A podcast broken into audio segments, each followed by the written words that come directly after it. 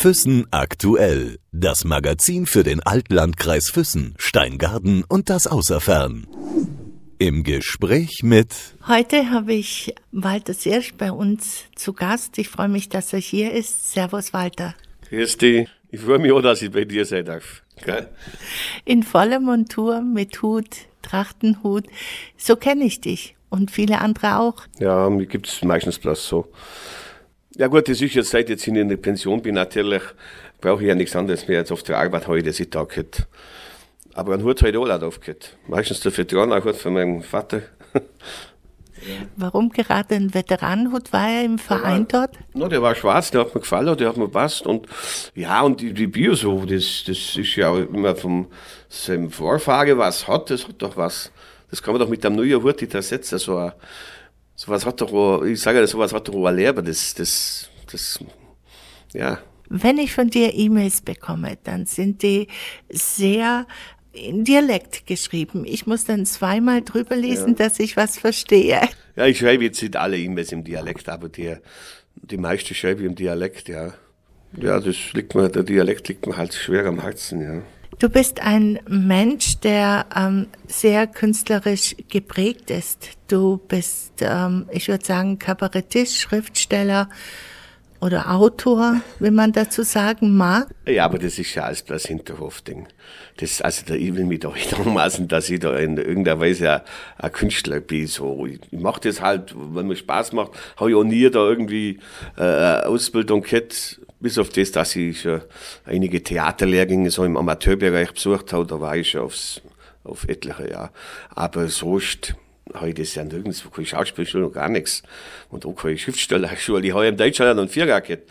Obwohl er meine Aufsätze alle positiv vorgelesen hat, aber weil ich so viel Rechtschreibfehler habe. Das ist jetzt ein Grund, warum ich Dialekt schreibe. Da gibt's kein Rechtschrift. Da kann ich sagen, im Dialekt schreibt man das so.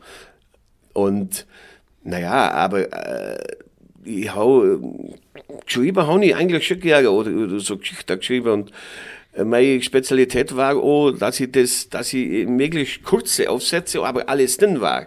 Und das hat halt auch alle Lehrer gefallen. Manche schon, manche haben das gesagt, oh, das ist super, äh, kurz prägnant, aber die meisten haben gesagt, äh, wollten, dass man da drei Seiten schreibt und möglichst wenig Rechtschreibfehler hat und dem habe ich nicht dienen können. Darum bin ich leider nie über einen Vierer rausgekommen in Deutsch. Walter, du bist trotzdem, ich sehe dich schon als ein Künstler. Ich meine, wenn, wenn man irgendwo auf ein Kabarett von dir hingeht, dann, also ich bin immer fasziniert, was du alles aus dem Leben herausgreifst. Jetzt kommen wir nochmal zurück auf das, was du eigentlich gelernt hast. Du bist Fernmeldetechniker. Ja, Handwerk, also der Lehrberuf war, fang mal die Handwerker, habe ich gelernt, ja. Und dann, äh, ja, dann waren wir ja dann irgendwann nicht aus dem Familienamt ja dann eine Telekom geworden, privatisiert und natürlich hat sie dieses, was ich gelernt habe, das hat mit dem, was ich nachher gemacht habe, nicht mehr extra viel zum Tag gehabt. Die Technik hat sich ja rasend entwickelt und das ist schon, das Unternehmen ist schon laufend umstrukturiert worden und drum und das war dann auch dann äh, irgendwann noch nicht mehr mein Beruf, was ich eigentlich machen wollte. Wie kommt man denn mit so einer Prägung, wo man gerne schreibt und all das, doch zu so einem, sagen wir mal, technischen, sehr ausgeprägten Beruf? Naja, also Technik hat mich allerweil fasziniert, also als Kind schon. Jetzt nicht mehr so, muss ich sagen, aber als Kind war ich, äh, Mathematik und Physik war da meine Lieblingsfächer, damals in der Realschule und eigentlich wollte ich ja Mathelehrer werden. Das, also in der Realschule Mathelehrer, das, das, weil ich habe mich oft Be Beweisführung mit dem Lehrer gestritten an der Tafel, das kann man anders beweisen, bei so, gerade bei Geometrie. Ja, wie, dann machen wir mal vor und dann haben wir uns da äh, diskutiert. Und das, ja, äh, aber im deutschen Schulsystem lässt das ja nicht zu, weil in Englisch habe ich einen Fünfer gehabt, das war mir, war mir Rechtschreibschwäche, hat sich natürlich im Englisch noch verstärkt und dann, weißt du ja selber, wenn dann schon keine gute Note, da hätte ich eigentlich, äh, blöderweise habe ich auf einer Mathe-Schulaufgabe mehr gelernt, weil da wollte ich unbedingt dann alles sagen, oder höchstens ein Zweier bloß. Äh, am Ende hat sie Zeit einfach, weil dann ist für mich eine Welt zusammengebrochen. Und im Englischen, da war ich dann mit, mit äh, 5 plus zufrieden. Und dann hat man, ja, dann, und das geht halt nicht. Wenn du einen, einen äh, Mathelehrer machen musst, dann musst du halt auch in, in Deutsch und Englisch so gut sein. Du musst ja dann, äh, was weiß ich, Abitur und was du alles machen musst. Und das war ja einfach dann nicht möglich. Und äh, dass ich dann zum Fangmeldeamt, das war dann der Vater, weil der gesagt hat, boah, gang zum Startdienst. Start und Technik, da ist eigentlich dann bloß Fangmeldeamt übrig geblieben. Ich bin oft Lehrer, oft kommt ja gar nicht genau gewusst, was ich da da muss. Äh, also wir haben dann, ich weiß nicht, gut, am ersten Tag ein eine Werkstattbesichtigung gemacht. Da war da so komische Werkbank mit so komischen Beck, also gar keine normale Werkbank gibt. Das ich dann schon rausgekriegt, was hier war, da ein paar Kabel äh, eingespannt rechts und links und hat dann die zusammendrillt und, und Muffa gemacht. Und, aber, äh, ja, ich habe mir das, wirklich, ich habe recht gewusst, Telefon, ja, mein Gott, was. Und, ja, das hat mir aber dann Spaß gemacht. Ich habe dann in Nervenstellerbau gekommen, habe dann Nervenstelleranlage aufgebaut und, ja, das, da war dann noch viel Technik und auch noch handwerkliche Technik, haben wir Relais neu gelernt und, und justiert und, ja, das hat mir schon Spaß gemacht. Und auch die erste Elektronik, äh, Anlage auch noch. Aber dann hat sich das ja alles ganz anders entwickelt. Mein, äh, ich bin dann beruflich auch aufgestiegen und war dann Leiter für so einen kleinen Nerbesteller-Trupp. Dann habe ich ja zuerst zwei, drei Tage an der Woche Büro und dann Plasma-Büro. Und das hat mir dann auch noch ja, Spaß gemacht. Irgendwann gewinnt man sich, dass man nicht mehr ausfährt dass man es nur noch am Schreibtisch macht. Aber dann ist ja das gekommen äh, mit der Aktiengesellschaft, mit der Privatisierung, haben sie das richtig durchgezogen, hat man das verlagert, dann ist mein Geschäft auf Augsburg gekommen und äh, dann habe ich dann das Privatkunden noch äh, gehabt und ja, und dann ist es so weit gegangen, zum Schluss bin ich dann an einer Hotline gekocht. Und wir dann, dann ist ja das, äh, das andere gewesen, dass er die Beamte loswerden wollte. Und dann habe ich das Glück gehabt, dass ich auch mit 55 in Pension gehe und das habe ich natürlich dann gleich wahrgenommen. Noch nie bereut so früh? Ich meine, jetzt bist du ja 60. Wo ist es 60? 61. Wo ist es 60? Dann ich auf der 62 dazu. Ich werde im Mordstag 62, wenn Gott will. Und ja, na, bereut überhaupt nicht. Ja, du bist ja gut. Ich habe ja, ich, ich, blöderweise, man ist ja blöd, also ich zumindest. Ich habe mir da einen Kopf gemacht, ich wohne ja in Sückenheit, 400 Einwohner und die, die, die, die, die Bauer, die Austagsbau, die Arbeit bis ins Grab fallen, öfter gesagt. Und ich äh, mit 55, was wäre denn dir denken oder so, gell? Habe ich das einmal am Arbeitskollegen gesagt, ich da jetzt ein bisschen Bedenken habe. Na, du bist ja ein Turtler gesagt, wenn das eine zu dir was sieht, dann sehe ich ganz einfach, dann fragst du ob sie ja anders gemacht hätte. Wenn er hätte mit 55 gesagt, ob er dann freiwillig länger gearbeitet hätte. Das, das fragst du. Aber das hat's nie was gegeben, die haben mich sicher beneidet oder, oder, aber zu mir hat nie einer was gesehen und ich bringe mich auch ein im Dorf. Es ist jetzt so, dass ich jetzt der Platz auf dem Kornberg flag, ich bin Pfarrgemeinderatsvorsitzender und bin auch im Trachterfrei, ich spiele auch Zurückschneid, leite in der Theatergruppe und seit, seit Menschengedenken ist ja der Hirtespiel für die Wald, äh, Weihnachten äh, Zurückschneid und ja, ich mich ja da im Dorf ein, weil es da eigentlich kein schlechtes Gewissen habe. Du bist ja, ähm, vorhin habe ich gesagt, dass du auch ähm, eine sehr ausgeprägte kabarettistische Ader hast. Du nimmst sehr viel aus dem Leben heraus und projizierst es auf die Bühne. Wie, wie, wie gelingt dir das? Wie nimmst du Geschehnisse auf im Alltag? Wie tust du sie auf Papier setzen oder wie setzt du sie auf Papier? Ich, ich, ich weiß es selber nicht. Also, wenn ich mal der Gedanke hau und da fällt mir was ein dazu, oder ich habe was erlebt, oder, oder ich tue ja gerne Leute beobachten, und man, man nimmt ja so Brocken mit und manchmal das, das Irrwitzige, und dann fange ich einfach schreiben an, irgendwann einschickt, und manchmal, da läuft es ja wie Versell, und dann wird's aber eigentlich auch immer anders, wie ich es zuerst mir zurechtgelegt habe.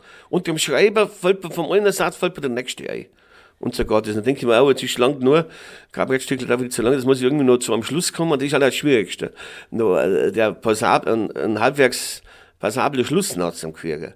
Weil das ist ja, oh, oh, du weißt ja selber, wenn da ein gutes Buch liegt und das hat kein gescheites Ende. Oder mir regt es halt auf, wenn es ein Film hat, dann, dann fällt noch der letzte Dings. Also, wer schon, ja, und Leute erwartet das. Und das ist halt das Schwierigste am Ding, ist eigentlich der Schluss. Wie lange sitzt du denn an so einem Stück? So das, das kann passieren, dass ich das auf einen Text durchschreibe in einer Stunde oder, oder in anderthalb, oder dass ich mich plagen muss. Das geht. Du, du kannst jetzt sagen, Dienstag abends, da habe ich jetzt die Zeit, jetzt schreibe ich was. Das funktioniert nicht. du kannst es vornehmen, aber ob du dann an dem Tag, ob das dann da klappt, das kannst du jetzt sagen. Gibt es jemanden, der vorher dieses Stück dann zu sehen bekommt, bevor du vom Publikum auftrittst? Ja, zügig halt, meine Partnerin. Der schickt es dann leider gleich und ja, die kommt zu mir, proben ja da miteinander und dann wird so manchmal noch verändert oder das wird da manchmal nach der Aufführung auch verändert. Äh, manchmal passiert ja ganz wichtige, äh, ganz witzige Sache. Du, du machst äh, einen Versprecher oder du sagst noch alles drauf durch einen Zuruf vom Publikum oder irgendwas und, und das ist dann genial und nachher, es ist dann oft so, das ist interessant, das entwickelt sich dann ein bisschen weiter. Und dann spielen wir das Stück und dann lernen wir sie eigentlich und nicht, sondern ja, das Stück und dann, ja, dann spielen wir das alle gleich. Und wenn man dann einmal das vielleicht zwei Jahre nicht mehr spielt oder irgendwann mehr so ein altes Stück rauskuschelt und dann lernen wir es mehr, dann merkt man erst, wie sich das eigentlich schon verändert hat, dass es nicht mehr so ganz ist wie die Urfassung. Aber das gehört ja da dazu, das ist ganz normal. Wie viele Stücke oder Kabarettstücke hast du denn bis jetzt geschrieben? Also über 100, ich weiß es nicht, 150 oder keine Ahnung. Ich habe es einmal zählt, ja, äh, aber das sind auf jeden Fall weit über 100, ja.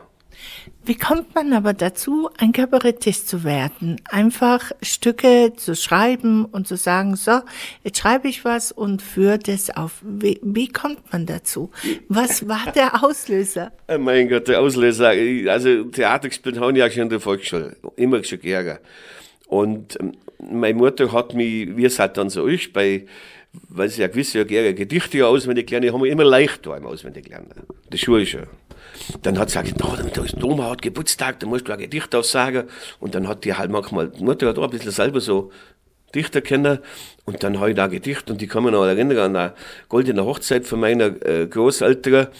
Da habe ich äh, so ein Theaterstück, das hat auch äh, meine Mutter Kett, also hat sie geschrieben, das hat man, das heißt der Laufbusch vom Himmel.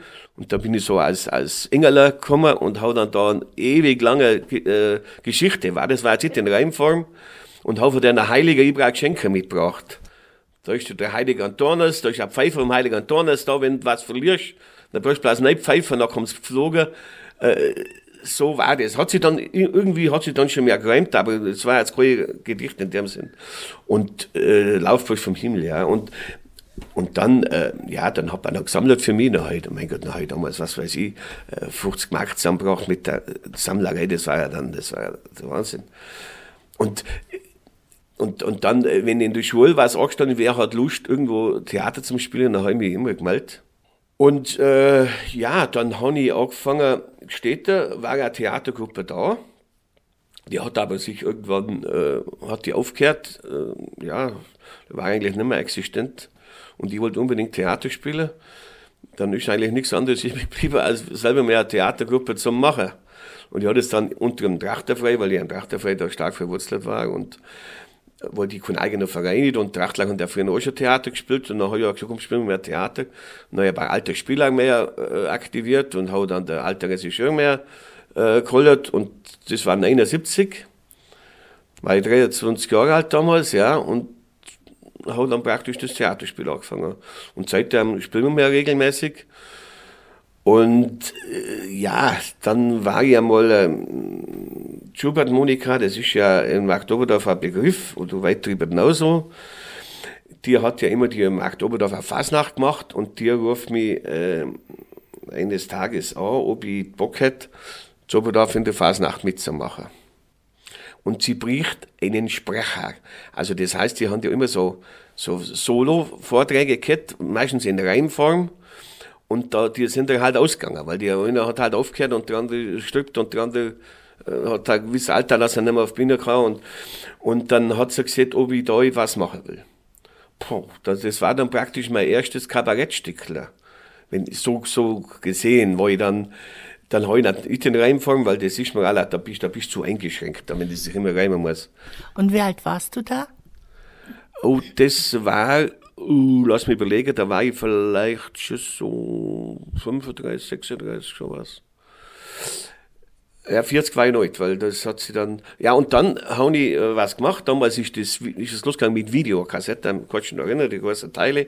Und äh, viele haben dann schon Video geholt und Video, Video, Video. Und dann habe ich so ein, so ein, äh, einer, der war halt richtig süchtig ist nach der, da bin ich auf die Bühne gekommen mit, mit sehr so alte Videokassetten und halt erzählt und was ich alles anschaue und, und so weiter. Und dann war, und Fernsehen ist ja ganz wichtig und das bildet und, und der Kind muss man mindestens fünf Stunden am Tag Fernsehen schauen lassen, sonst wäre die in ihrer Entwicklung kommen die nicht weiter. Ich habe das halt wirklich auf die Spitze getrieben.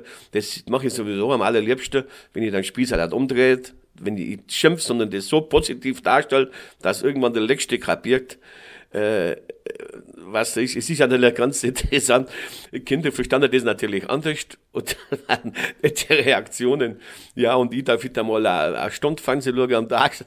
das kriegst du Und so halt. Das hat, und das ist dann, hat dann eingeschlagen wie eine Bombe, haben wieder sehr gut angekommen am Fasnachtsabend.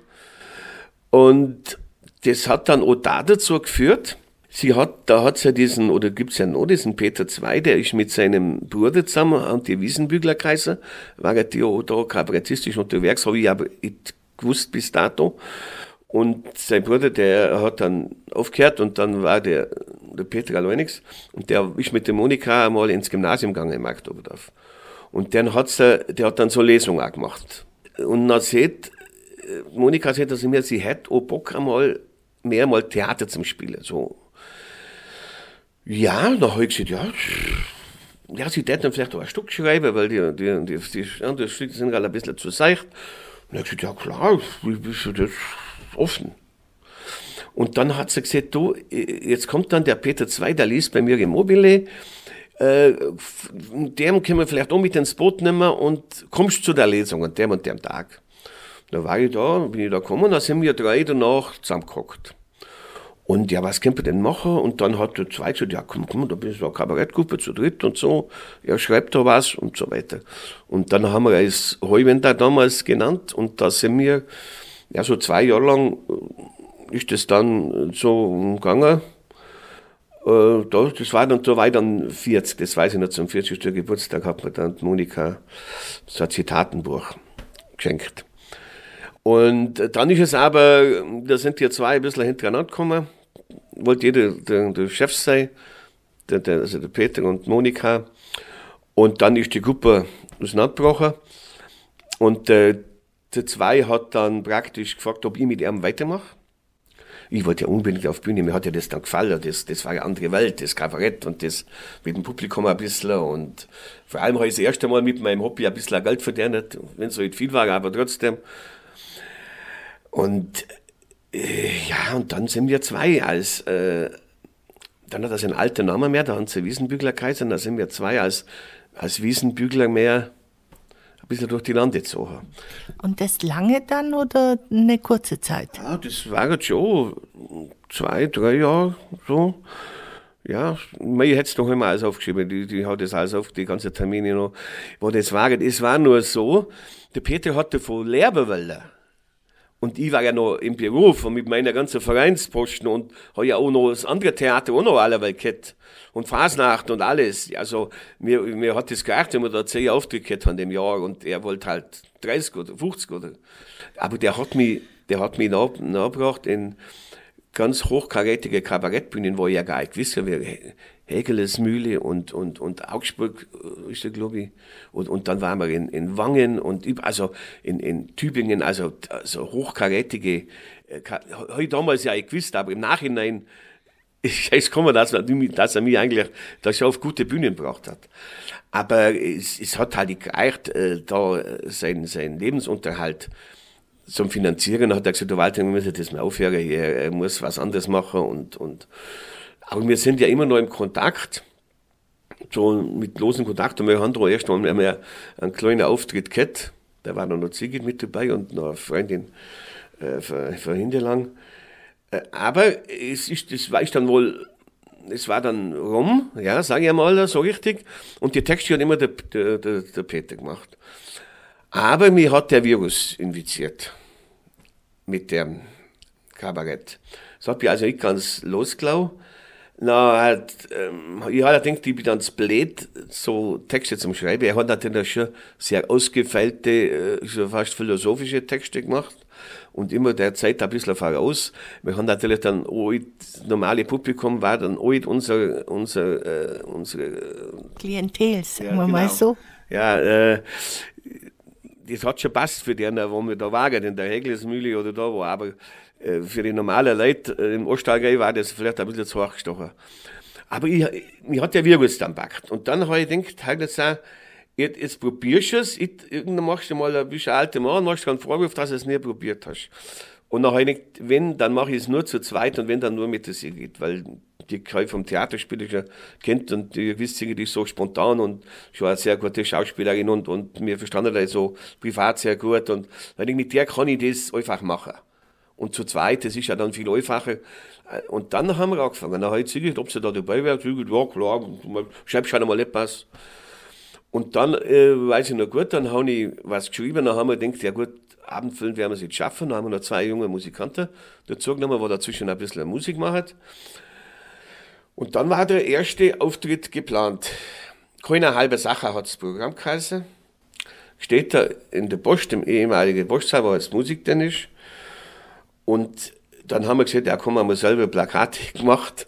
Hat da fünf Plakate im Dorf aufgehängt, das war's eigentlich. Und haben dann praktisch gleich ausverkauft gehabt. Also wir haben ja dann äh, gar nicht gewusst, wie viele Leute das reingehen. Wir haben ja freie Plattform, wir haben dann müssen irgendwann sagen, jetzt müssen wir mal eine Stürzelle. Äh, und dann, äh, ja, sind wir ja schon überfüllt. Dann haben wir gleich noch drei Zusatztermine dann äh, ausgemacht, weil das, das, das war explosionsartig. Wir haben praktisch viermal ausverkauft gehabt, ohne dass man einmal gespielt hat. Jetzt hast du sehr viel erzählt, wie es dazu gekommen ist. Ich meine, du bist Gauvorstand, du machst sehr viel Theater, du schreibst Stücke, ihr habt drei Kinder. Was ist eigentlich mit dem Familienleben? Wie hat es deine Frau aufgefasst, dass du höchstwahrscheinlich sehr oft unterwegs warst? Ja, das war nicht, das war ganz okay für mich. Muss ich sagen, vor allem, wo Kinder klein waren, äh, war ich ja viel äh, allein nichts. Das, das, das, das, das, das war ganz okay, aber ich, ich wollte es und das war mein, ich wäre tot unglücklich gewesen ja, ich war da schon viel unterwegs und das war äh, ganz, äh, für meine Frau wahrscheinlich ganz einfach. Aber es, ich glaube, ich war trotzdem kein schlechter Familienvater. Also, ich habe nach wie vor ein ausgesprochen gutes Verhältnis zu meinen drei Kindern. Und ich habe ja dann auch schon so kleine Träume gehabt. Wir sind alle miteinander schon auf der Bühne gestanden und äh, Fasnacht und auf der anderen Bühne schon. Und ja, das ist dann, das macht ja, das ist ja dann auch schwer. Das und verheiratet bist du ja immer noch. Also ja, ist es gut. Ja, vielleicht ist es, war das so das Geheimrezept, weil wir es jetzt so oft gesehen haben. Vielleicht hat es doch, war es durch das Spannende oder hat es länger gehabt. Kein, na, ja.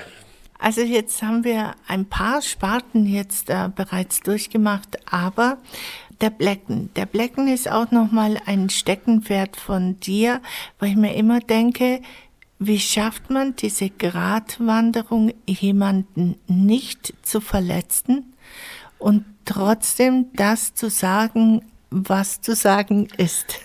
Weißt du, der Ton macht die Musik. Das ist ja das Gemeine eigentlich am geschriebenen Wort oder an deiner E-Mail.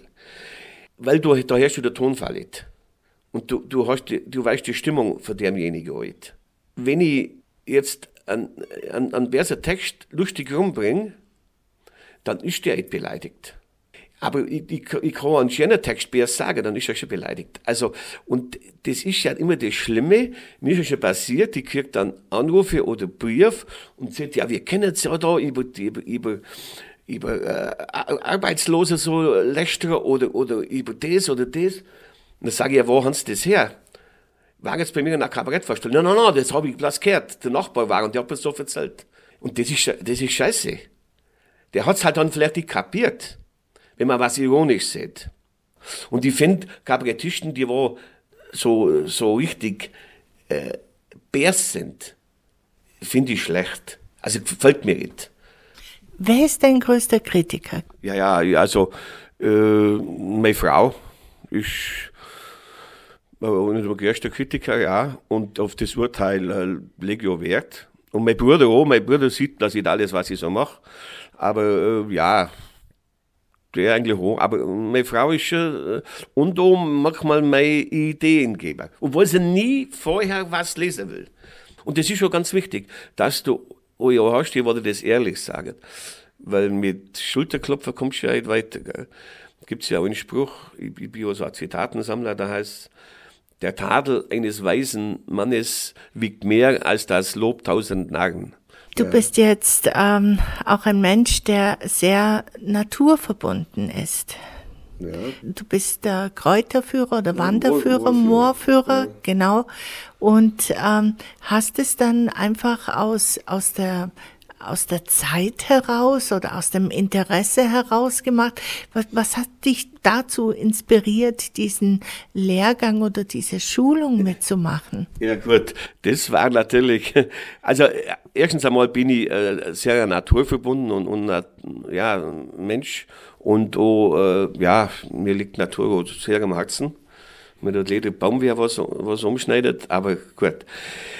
Ich bin 2011 in Pension gekommen und dann ließ ich, äh, dass, äh, dass man Moorführer, äh, die Moorallianz Moorführer ausbilden will.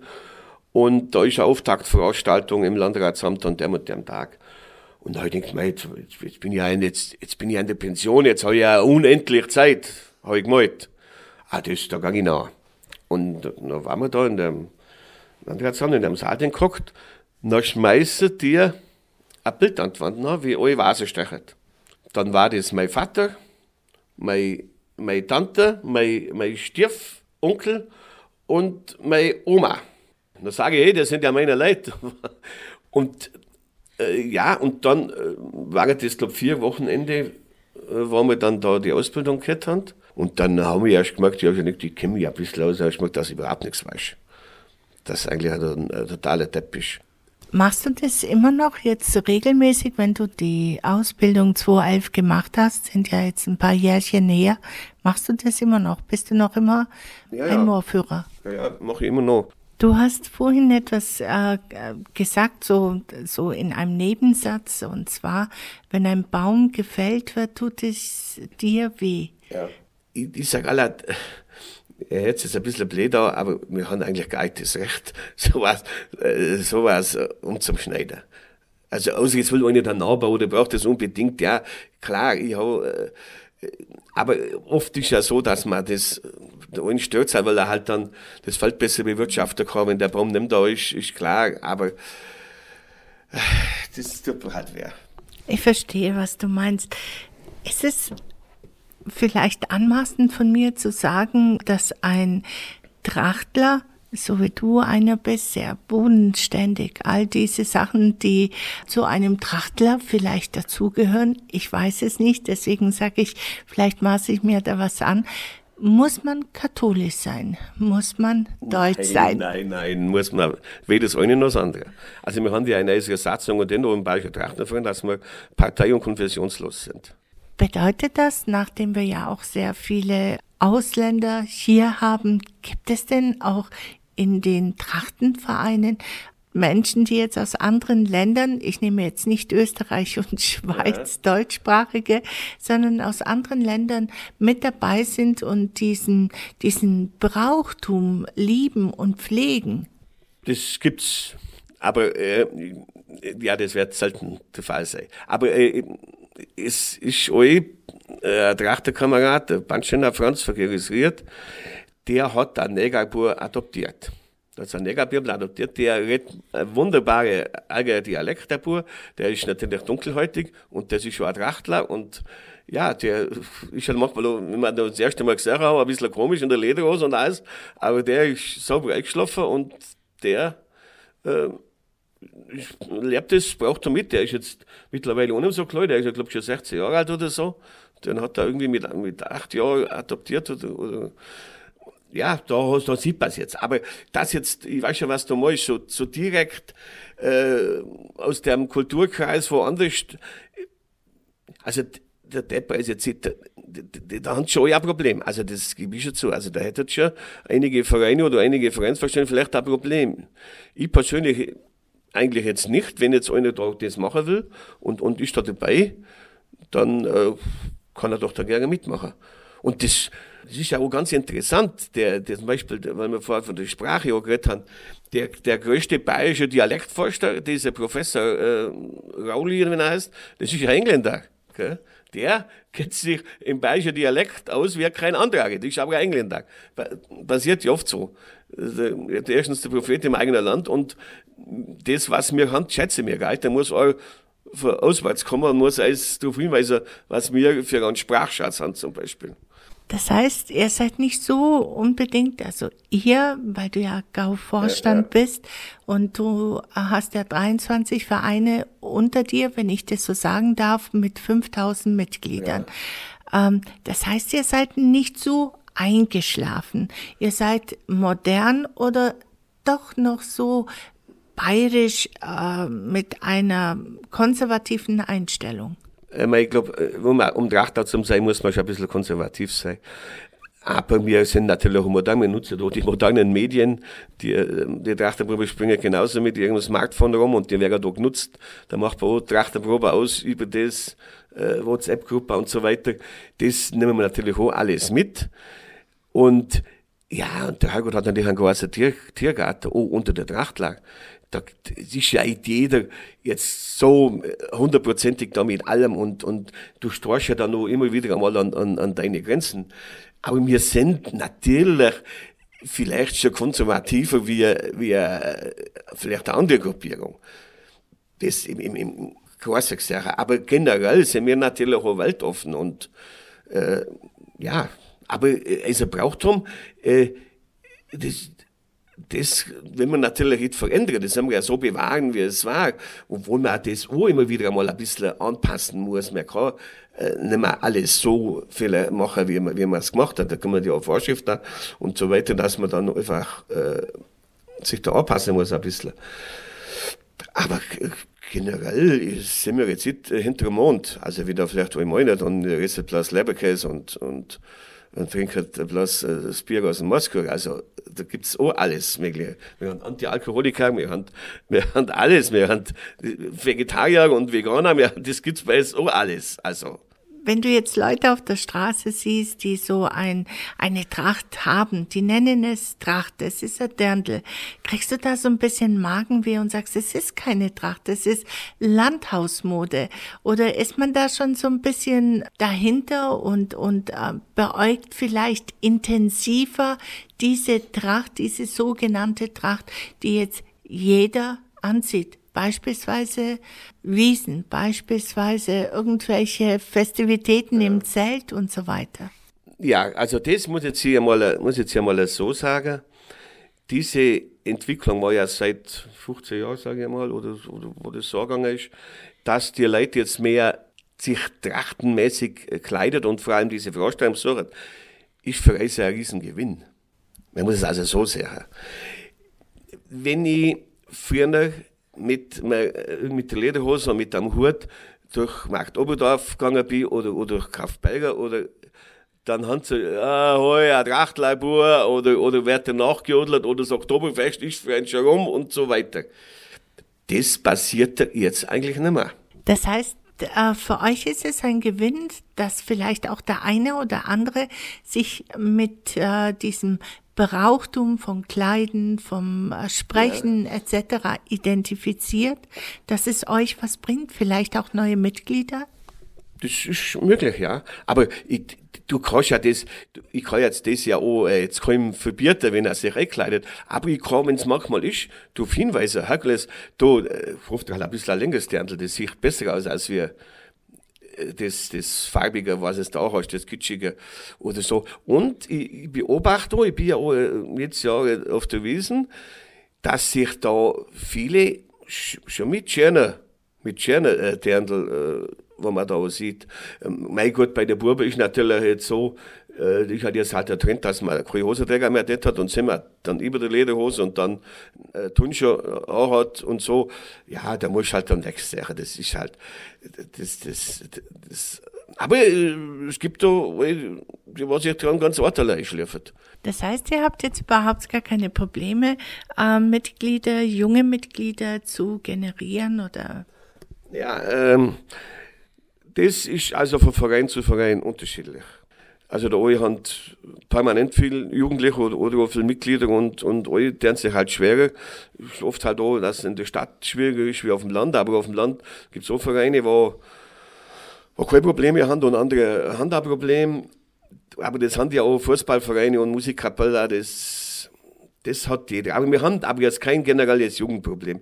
Aber äh, Mitglieder, wie gesagt, über diese andere Schiene, wo wir jetzt kakiert haben, ähm, das kann man nicht messen, das kann sein, aber das Bild oder, oder die Verständnis zur Tracht ist jetzt selbstverständlicher geworden wie vor 20 Jahren, sage ich einmal. Bei der Street Parade äh, in München gibt es ja auch einen Trachtenverein, das sind lauter ähm, schwule Männer, ja, die ja, das machen. Ja. Wie, wie steht denn so ein Gauvorstand äh, dazu?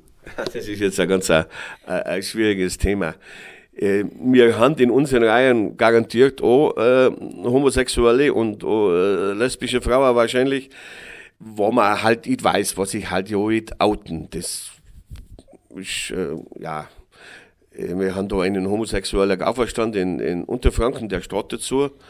Äh, der zeigt seine Neigungen natürlich nicht öffentlich oder, ja. Das jetzt mit der, in München ist natürlich alles ein bisschen anders, da ist das Waldstadt, gell, mit Herz. Also ich, ich hätte jetzt schon ein Problem, wenn sich jetzt ein, ein, ein ein schwuler Trachtenverein bilden würde, mit lauter solchen, wo dann bei uns Mitglied wäre, würde, also da hätte ich schon ein Problem. Aber ich, ich kann ja das keinem verbieten und, und sagen, wir haben, das sind jetzt lauter Schwule und wir nennen uns Schwublattler, nennen sie sich ja auch. Und haben ja der Auftritt, das sind natürlich jetzt Trainer oder wagen es jetzt, ebbt so schon mal ab. Äh, na, weißt du, kommen schwule Blattler. Das andere Blattler haben ich oft noch gesagt, aber Schwule nicht.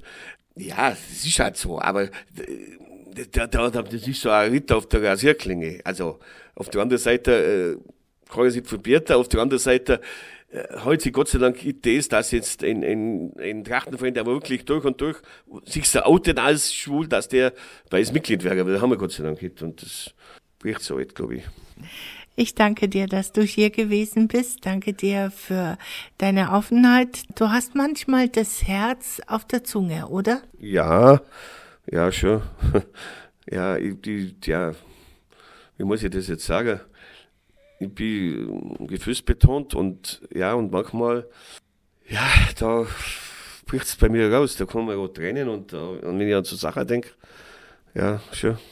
Also ich bin froh, dass ich dich kenne, kennengelernt auch durch die Kleinkunstbühne. Ähm, wir werden uns bestimmt des Öfteren auch wieder sehen. Ich äh, wünsche dir auf jeden Fall alles Gute und äh, das Sigrid natürlich auch und ganz äh, viel Inspiration für deine nächsten Kabarettstücke. Ja, vergeiß Gott. Füssen aktuell. Das Magazin für den Altlandkreis Füssen, Steingaden und das Außerfern.